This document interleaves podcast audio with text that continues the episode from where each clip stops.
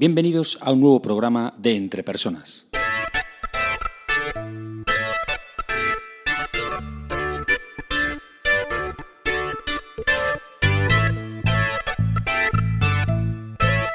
Podcast donde hablamos sobre todo lo relacionado con las competencias en las organizaciones.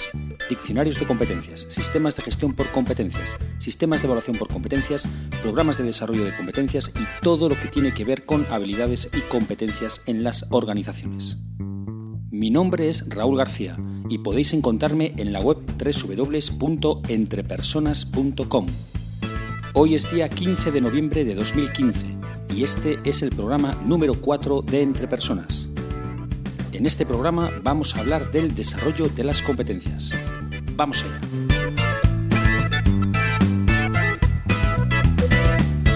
El desarrollo de competencias es la parte más importante de un sistema de evaluación por competencias. Es evidente que evaluar por evaluar no sirve de nada o de casi nada, por lo que es necesario, una vez que se ha evaluado el nivel de las competencias de las personas de la organización, determinar qué competencias son las prioritarias para desarrollar y ponerse manos a la obra. Antes de empezar a hablar sobre el desarrollo de las competencias, sí que me gustaría comentar brevemente el cono del aprendizaje de Edgar Dale. Así es como al menos se titulaba la gráfica que ayer vi recomendada varias veces en LinkedIn. Seguro que este cono o representación gráfica os suena de haberla visto en alguna parte. Está representado normalmente como una pirámide, titulada algo así como el cono del aprendizaje de Edgar Dale, y bueno, como subtítulo aparece algo así como después de dos semanas tendemos a recordar y aparecen diversas, diversas opciones con sus porcentajes. En la cúspide, en la parte superior, aparece lectura, aparece lectura o leer y, dice bueno, pues que el 10% de lo que leemos eh, lo conseguimos recordar al cabo de dos semanas. Lo siguiente pues son palabras oídas, dibujos observados, etc. Y la última, eh, del cual pues solemos recordar después de dos semanas un 90% es pues eh, la experiencia, ¿no? El, realizar una representación o simular experiencias reales. Este, esta representación, este cono, fue publicado por primera vez por Edgar Dale en 1946 en el libro de texto titulado Audiovisual Methods in Teaching. Hay una gran, grandes diferencias entre esa versión, esa primera, bueno, ese original que, que, publicó Edgar Dale y después las diferentes versiones que han aparecido publicadas. ¿no? La primera es que, bueno, Edgar Dale llamó a esta representación el cono de la experiencia, no el cono del aprendizaje. La segunda gran diferencia es que ese texto que aparece como después de dos semanas tendemos a recordar, eso no aparecía en esa representación inicial. Y, bueno, y quizá la diferencia más increíble es que esos porcentajes que aparecen en realidad eh, no fueron puestos ahí por Edgar Dale, sino que fue en realidad por un empleado de la Mobile Oil Company Em, que, lo, bueno, pues que, plasmó ahí esos porcentajes sin ningún tipo de base científica. ¿no? Es curioso, es curioso cómo a veces se tergiversan las cosas. ¿no? Y como este programa va a tratar sobre el desarrollo y el aprendizaje de competencias, me ha parecido importante empezar haciendo esta aclaración sobre esta representación gráfica que es muy conocida y es muy utilizada por algunas personas para defender bueno, pues, algunas posturas con respecto al desarrollo afirmar basándonos en esta representación gráfica que la experiencia es mucho mejor que la lectura para desarrollar aprendizajes, pues creo que es bastante temerario, sobre todo teniendo en cuenta que no tiene ninguna base científica. Es curioso comprobar cómo una frase repetida suficientes veces se toma al final como algo científico y real. Por ejemplo, esa frase de que las palabras solo son el 7% de la comunicación o que necesitas 21 días de práctica para consolidar un hábito. Bueno, no, es este el programa eh, dedicado a desmentir todas estas falacias, pero bueno, simplemente quería comentarlo, el, planteamiento este del cono de, aprendizaje, porque me parece increíble ¿no? que, algunas personas lo sigan utilizando, lo sigan comentando y lo sigan diciendo para argumentar eh, ciertas ideas ¿no? cuando evidentemente no tienen ninguna solidez científica. Bueno, vamos al tema que nos ocupa hoy, que es el desarrollo de las competencias y al mejor método para desarrollarlas. Cuando hablo de método, me refiero al modo sistemático de actuar para lograr el desarrollo. Y al recurso me refiero al medio, al medio a utilizar para desarrollarse. Un recurso, por ejemplo, puede ser un libro, pero leer un libro, al igual que asistir a un curso, no te garantiza que desarrolles una competencia. Claro, depende de cómo lo leas Ese es el método. El método es clave para garantizar el desarrollo. El método para desarrollar las competencias es evidente, es el método TIE, que significa tiempo y esfuerzo. No lo busquéis en ninguna parte, bueno, lo acabo de inventar, pero que me lo acabe de inventar no significa que sea una chorrada, ya que creo firmemente que para desarrollar una competencia se necesita tiempo y se necesita esfuerzo. El esfuerzo, ¿por qué? Y cojo el ejemplo del libro. Claro, leer un libro solamente leerlo, pues bueno, quizá evidentemente no sea un buen método para desarrollar una competencia, ¿no? Pero si eso lo haces con papel, lo haces con un boli, lo haces con una reflexión sobre tu trabajo, eh, sacando compromisos de cambio, llevándolos a la práctica, analizando los resultados, bueno, claro, pues eso es otra cosa. Es decir, de ese libro sacas ideas que tú después lo que haces es implementarlas o llevarlas a la práctica en tu trabajo diario. Claro, esto lleva esfuerzo. Y es que para aprender hay que esforzarse. Claro, si no simplemente, bueno, pues lees un libro, lees un capítulo de algo y bueno, pues sí, te puedes conmover durante un tiempo, bien, pero como dice un dicho que me encanta, las palabras conmueven, pero los hechos mueven. Es decir, si no acompañas la lectura con hechos concretos de puesta en práctica, pues evidentemente valdrá para poco. Por ejemplo, el, bueno, el GTD, muchos lo conoceréis, ¿no? El GTD al final es un sistema de productividad pues inventado, creado por David Allen.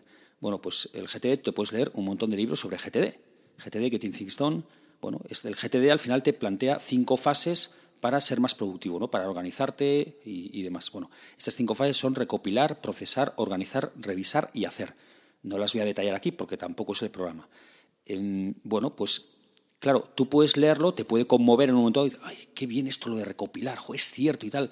La mente humana, qué mala es eh, recordando cosas. En cambio, qué creativa es. Esto se basa, bueno, es uno de los pilares del GTD, ¿no?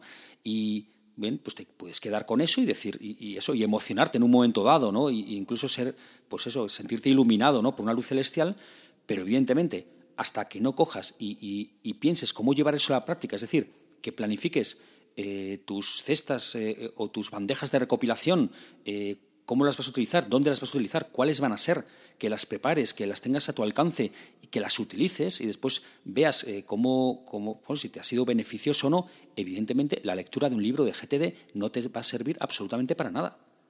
A esto es a lo que me refiero con el esfuerzo. Y a esto es a lo que me refería en el primer programa del podcast Entre Personas, a aprender haciendo. No me refería pues, a, una versión del cono del aprendizaje que dice que leyendo no aprendemos nada, sino que eh, hay, que hay que practicar y, y, tener experiencias reales. ¿no? no, no me refería a eso. Me refería a que independientemente del recurso que utilices, tú vas a tener que hacer algo con eso. Vas a tener que hacer algo con, con, un libro, o vas a tener que hacer algo con una conferencia que escuches, o vas a tener que hacer algo con una formación presencial que recibas. No solamente por utilizar, por, por, por estar o por utilizar esos recursos, ya eso te va a desarrollar una competencia. Tú vas a tener que hacer algo, te vas a tener que esforzar. La segunda parte del, método TIE, de tiempo y esfuerzo, es el tiempo. ¿Y por qué es necesario el tiempo? Porque como recordamos del programa 3 de este podcast, donde hablé sobre las competencias, las competencias son comportamientos y como tales, pues se cristalizan en hábitos y costumbres. Para desarrollar competencias, por lo tanto, habrá que dejar ciertos hábitos y tomar otros, y esto requiere tiempo. Y, como decía antes, esto no se hace en 21 días, ojo. Por lo tanto, para desarrollar cualquier competencia, lo que hace falta es utilizar unos recursos y también dedicarle tiempo y también dedicarle esfuerzo. Si no, será imposible desarrollar competencias. Eso hay que tenerlo muy claro. Y es que, como repito muchas veces, tú eres el máximo responsable de tu desarrollo profesional y personal. Para terminar, te animo a que hagas el siguiente ejercicio. Busca un artículo bueno en Internet sobre algo en lo que quieras mejorar. Coge papel y lápiz y vete tomando notas con tus palabras de lo que estás leyendo. No copies el texto, sino conviértelo a tus propias palabras. Al terminar de leerlo, lee tus notas. Lee tus notas y resúmelas en dos o tres ideas.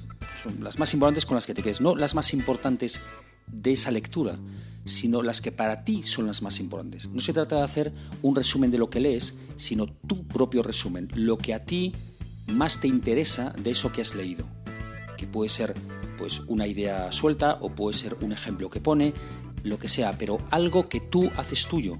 No es un resumen de lo que has leído, porque no se trata de que te lo estudies, se trata de que de esa lectura tú coges ideas para tu práctica. Bien, después de, de eso, planteate cómo llevar a la práctica esas ideas en tu propio trabajo. Lo mejor para hacer esto es especificar una situación concreta, un día, una hora. Cuanto más cerca en el tiempo esté, mejor. ¿vale? Y, describe, qué harás en esa situación.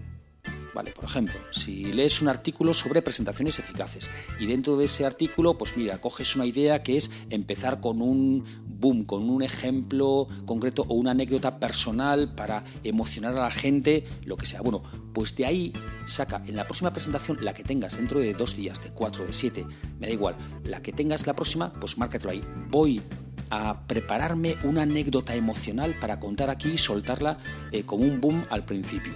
Bueno, pues ya tienes ahí ese, ese desarrollo importante ¿no? que, que puedes tener con la lectura que has hecho. Ya sabéis que podéis contactar conmigo para cualquier duda, pregunta, cuestión, observación, sugerencia. Incluso me podéis proponer temas para audios en la siguiente dirección de email, raúl.garcía.entrepersonas.com. Ya sabéis que siempre respondo, pero no inmediatamente porque el email no es un chat. También podéis dejar comentarios y opiniones sobre este audio en la página web www.entrepersonas.com barra blog. Otra manera de contactar es por Twitter. El usuario Entre Personas es arroba entrepersonas1 y mi usuario de Twitter es arroba ragarcía. Y por supuesto también estamos en LinkedIn. Espero sinceramente que este audio te haya sido de ayuda y no olvides que las empresas son las personas que trabajan en ellas y que tú eres el máximo responsable de tu desarrollo personal y profesional. Saludos.